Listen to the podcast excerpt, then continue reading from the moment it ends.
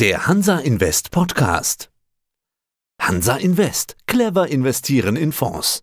Der Hansa Invest Podcast. Börsenradio Network AG. Die Expertenmeinung. Ja, mein Name ist Uwe Schupp. Ich bin Fondsmanager und Partner bei Apus Capital in Frankfurt seit Juli letzten Jahres. Ich war in meinem vorigen Leben sozusagen 25 Jahre lang Aktienanalyst, die meiste Zeit bei der Deutschen Bank in Frankfurt und in London.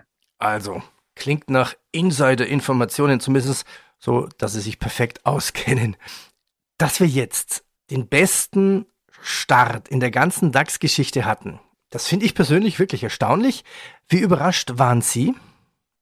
Um ehrlich zu sein, war ich vielleicht ob der Stärke etwas überrascht, aber ich war nicht grundsätzlich überrascht, dass sich der DAX gut schlagen wird, auch im ersten Halbjahr. Dafür gibt es im Wesentlichen vier Gründe aus meiner Sicht.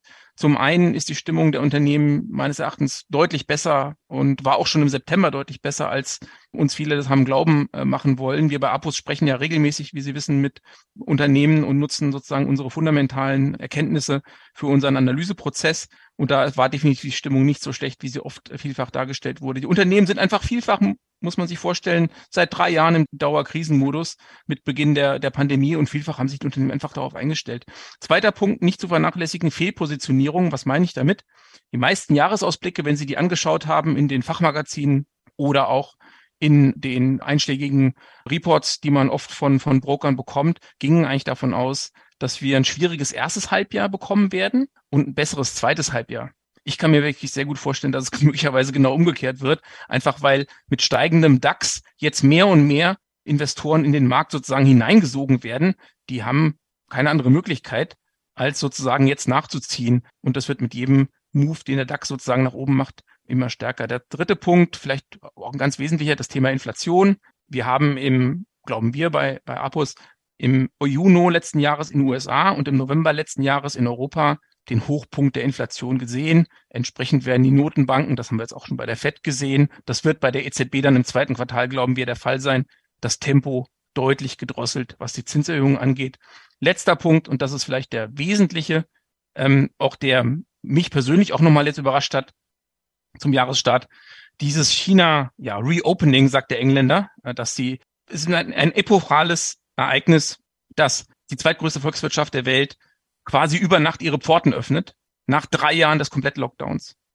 Das heißt, so einfache Dinge wie Maschinen müssen oft repariert werden, weil einfach die Ersatzteile nicht ins Land kommen, zumindest insbesondere die Arbeiter nicht ins Land kommen konnten. Es müssen Technologien vorangebracht werden. Stellen Sie sich vor, 1,4 Milliarden Chinesen drei Jahre lang eingeschlossen, die konnten nicht reisen. Stellen Sie sich vor, was wissen wir von uns selbst, was wir für einen Hunger, für einen Appetit hatten, nach unseren relativ kurzen Lockdowns wieder mal Urlaub zu machen. Jetzt stellen Sie sich vor, nur ein, zwei oder drei Prozent dieser Leute kommen hier nach Europa und das wird passieren. Entsprechend gute Zeiten für Tourismus und ja, alles, was damit zusammenhängt. Ja, dann greife ich China doch gleich auf, bevor ich nachher nochmal kurz zurückkomme zum DAX. Also diese China-Börsen-Rallye, die begann ja eigentlich schon so ein bisschen im Oktober nach dem Parteitag es gibt fantastische Zahlen. Der Hang Seng Index hat ja über 60 Prozent zugelegt, der Nasdaq Golden Dragon Index über 50 Prozent. Ja, unsere Aktien wie Alibaba plus 83 Prozent und Tencent fast 50 Prozent. Und noch haben sie ihre Allzeitshoch nicht erreicht. Also da kann es auch wunderbar weitergehen. Aber kann es nicht passieren? Wir hatten jetzt wirklich auf Ware gewartet, die Lieferketten, dass wenn jetzt so viele Menschen krank sind, dass wir wieder warten müssen, dass die Lieferketten wieder stottern? Es wird sicherlich kein ähm, linear gezogene Erholung geben in, in China, das glaube ich auch nicht. Allerdings wird diese Pandemiewelle jetzt relativ schnell über China wirklich hinwegfegen, mit leider auch vielen negativen Effekten. Das darf man natürlich auch nicht äh, verleugnen. Ich habe eine Zahl gelesen, die davon ausgeht, dass in China pro Tag 40 Millionen Menschen neu äh, infiziert werden. 40 Millionen, also die halbe Bundesbevölkerung jeden Tag. Und der Höhepunkt der Infektion könnte möglicherweise im Laufe der nächsten Woche erfolgen. Das wird natürlich dazu führen, dass es hin und wieder auch zu sozusagen Verzögerungen gibt im, im Produktionsablauf und dass also, also besonders wenn, natürlich besonders wenn das Neujahrsfest jetzt dann startet, dann kommt der Corona wirklich in die, die kleinste Provinz sozusagen wieder zurück. Das stimmt, das stimmt. Wir haben auch schon die ersten Feedbacks von Unternehmen, die in, in China produzieren, eingesammelt jetzt im neuen Jahr. Feedback war da allerdings, naja, es trifft halt eben auch die jungen Menschen, aber die bleiben dann eben einfach, salopp gesagt, eine Woche zu Hause und dann kommen die in aller, in aller Regel wieder. Also diese Bilder vom, sehr, sehr traurigen Bilder, die wir aus chinesischen Krankenhäusern ja bekommen, die treffen ja, das war ja bei uns damals vor drei Jahren nicht anders, vor allen Dingen auch wirklich die älteren und, und vorgeschädigten Menschen. Aber zu Ihrer Frage, die Erholung der chinesischen Aktienmärkte, ja, definitiv. Das wird auch, denke ich, im Zuge der globalen Börseerholung weitergehen. Und natürlich hat insbesondere der Han Seng extrem viel Nachholbedarf, weil er natürlich auch vorher im Zuge des Konflikts mit, äh, mit China und des, ja, des stärkeren Einflusses von China in Hongkong auch deutlich, deutlich unter die Räder kam. Nochmal schnell zurück zum DAX. Könnte das so eine Art Honigtopffalle sein? Frage eins. Und ja, warum ist der DAX so stark im Vergleich zum US-Markt? Honigtopffalle glaube ich nicht, da sich wirklich fundamental einiges geändert hat im Vergleich zu dem zum letzten Jahr. Zum einen, also das ist mal ganz einfach gesprochen, nach, nach einem Börsen, nach einem schlechten Börsenjahr war es ganz oft so, dass wir einfach ein sehr starkes hatten. Das heißt nicht automatisch, dass es diesmal wieder so sein muss, aber die Wahrscheinlichkeit besteht. Und man muss einfach sagen, ich glaube, der wesentliche, die Fett macht die Kurse, das ist das Bon mot. Das gilt hier, glaube ich, auch. Und wir gehen davon aus, dass im Februar die Fed letztmalig in diesem Zyklus die Zinsen anheben wird um 25 Basispunkte und ähm, entsprechend möglicherweise sogar für Zinssenkungen, je nachdem, wie stark die Rezession äh, kommt, ob sie überhaupt kommt, möglicherweise Zinssenkungen dann im, im zweiten Halbjahr. Zusammen mit der China-Öffnung, die doch, wie gesagt, überraschend kommt und die definitiv auch jetzt nicht in den ersten 17 Börsentage eingepreist wurde. Also das wäre für mich sehr überraschend. Nochmal, epochales Ereignis, zweitgrößte Volkswirtschaft der Welt öffnet. Das kann nicht innerhalb von drei Wochen eingepreist worden sein. Ja, es das, gibt, es äh, dafür fehlt mir die, die Fantasie. Und zum Thema US. Sie haben recht. Die US-Börsen sind auch letztes Jahr ja schlechter gelaufen als der DAX. Das vergisst man bei äh, sehr, sehr leicht. Der S&P letztes Jahr minus 18 Prozent. Der DAX, ich glaube, minus 12 Prozent aus dem Kopf. Ähm, Nasdaq sogar minus 33 äh, Prozent. Also ich glaube, nur der russische Index war schlechter letztes Jahr als die Nasdaq. Darf man aber auch nicht vergessen, die ganzen Jahre davor hat eben, hat in Nasdaq auch wirklich viele Indizes global geschlagen. Also es ist mehr so ein, glaube ich, ein Nachholeffekt als alles andere. Welche Fondsstrategie fahren Sie jetzt gerade? Sie haben ja zwei Fonds, den Real Value, also quasi da stecken die Gewinner des Wandels drin und der zweite Fonds heißt Marathonfonds. Das sind so Marktnischenführer, die peu à peu wachsen, also die quasi von den logischen, von den aktuellen Megatrends profitieren. Absolut. Beide Fonds investieren in die Gewinner des Wandels von Unternehmen, die eben von besagten Wandel im Technologiebereich und im Gesundheitsbereich profitieren. Die einen haben die Neubewertung typischerweise noch vor sich. Also die Unternehmen, da glauben wir, dass die Kurse sich verdoppeln oder verdreifachen können über die nächsten drei, vier Jahre. Bei dem, unserem kleineren Fonds, dem Marathonfonds, haben die Unternehmen typischerweise diese Entwicklung bereits hinter sich. Und wir wachsen sozusagen mit diesen Unternehmen mit. Wir hatten letztes Jahr am Höhepunkt der, der DAX-Krise sozusagen Ende September bis zu 20 Prozent Kasse relativ hohe Cashquote für uns und hatten auch noch Absicherungen gefahren über Futures. Wir haben mittlerweile die Futures oder schon länger geschlossen und sind aktuell bei sechs Prozent im gemischten äh, Mittel bei, was die Cashquote angeht, mit der Tendenz weiter nach unten zu fahren. Auf was setzen Sie denn gerade als Fondsmanager? Also was sind denn die Gewinner des Wandels? Sind das Startups oder sind das schon Unicorns? Also wie groß muss eine Firma sein, damit Sie sagen, ja damit, rein ins Depot? Wir haben da keine strikte Grenze nach unten, aber ein gewisses Handelsvolumen sollte auf jeden Fall da sein.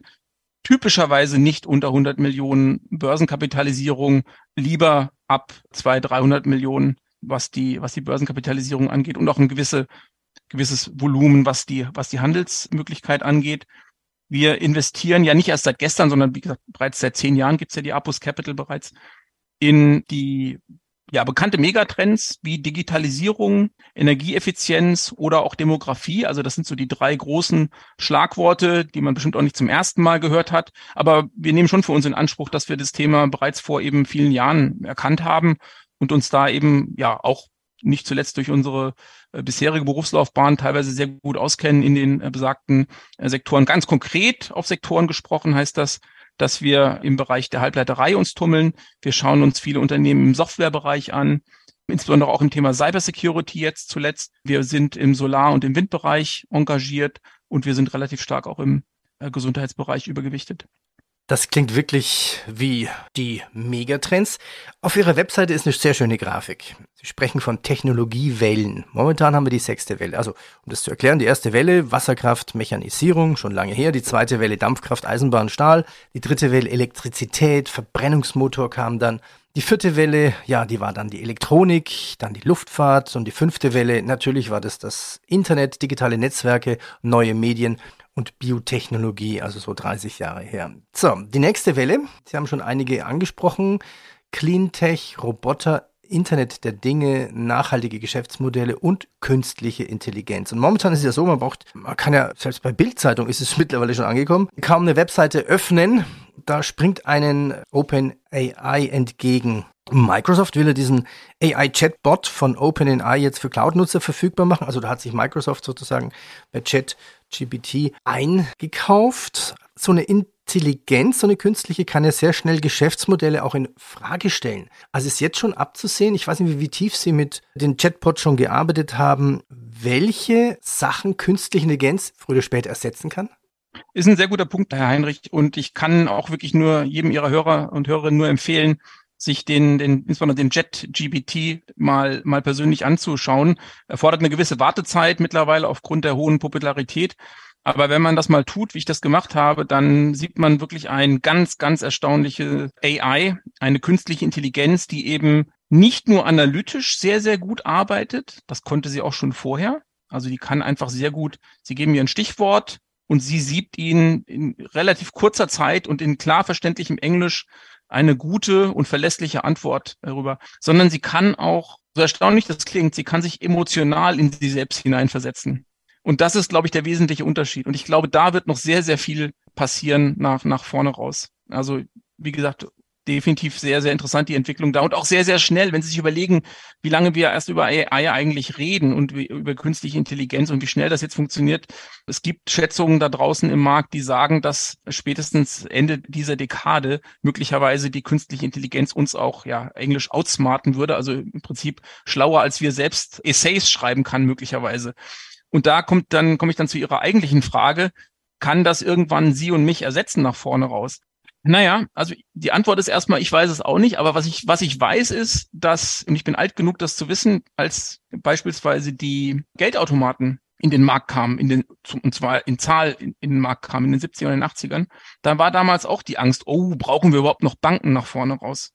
Und die Antwort ist, natürlich brauchen wir noch Banken vorne, nach vorne raus. Es hat sich nur die Arbeit geändert innerhalb der Bank. Also das Geld kam eben aus dem Geldautomaten und die Arbeit, das heißt der Mitarbeiter, war eben frei für andere Dinge. Der konnte sich direkt um den Kunden kümmern, der konnte sich um Marketing kümmern, der konnte sich um interne Prozesse kümmern und so weiter. Also sprich, wir werden nicht ersetzt von der KI meines Erachtens, sondern wir müssen lernen, mit der KI zu arbeiten, nach vorne raus und diese für uns zu nutzen. Das heißt, bei Ihnen gibt's noch den Menschen, der die Vorentscheidung trifft. So viel kann ich sagen, sehr, sehr lange so sein, ja. Schlussfrage. Sie haben es vorhin schon ein bisschen angedeutet. Sie sagten, naja, Jetzt läuft der Markt vielleicht gut, vielleicht wird er zum Halbjahr etwas schwächer werden. Was erwarten Sie vom Börsenjahr 2023? Also ich bin insgesamt, ich war positiv gestimmt im Dezember, wie äh, erwähnt. Ich kann mir wirklich vorstellen, dass es insgesamt ein sehr erfreuliches Börsenhalbjahr wird. Im ersten Halbjahr ist mittlerweile schon, würde ich fast sagen, ich lege mir mal weit aus dem Fenster, etwas abzusehen. Natürlich vorausgeschickt eine relativ äh, glatte Öffnung in China, keine Verschärfung im Ukraine-Konflikt. Aber das mal vorausgeschickt, von der Zinsseite kriegen wir eher Rückenwind. Die Inflation wird absehbar nach unten kommen. Stichwort Gaspreis bereits unter dem Niveau von, von dem Russland-Einmarsch in der Ukraine von vor einem Jahr. Die Gebrauchtwagenpreise kommen überall runter in der Welt. Die Häuserpreise fallen. Also Stichwort Inflation, so schwer es im Moment klingen mag, aber wird tendenziell nach unten kommen. Und das ist für die, für die Börse insgesamt, glaube ich, ein, ein kein schlechtes Umfeld. Die Frage ist dann mehr, wie Sie richtig sagten, Herr Heinrich, zum zweiten Halbjahr wie und ob die Rezession kommt und wie stark sie ausfallen wird. Meine oder unsere Basisannahme bei Apos ist, dass wir ein sogenanntes Soft Landing hinkriegen. Wichtig ist dafür aber, dass die Fed nicht überdreht und dass es in der Tat jetzt Anfang Februar die letzte Zinserhöhung geben wird. Herr Schupp, ich danke Ihnen. Danke. Gerne, Heinrich. Das Börsenradio Nummer 1. Börsenradio Network AG. Das war der Hansa Invest Podcast. Clever investieren in Fonds.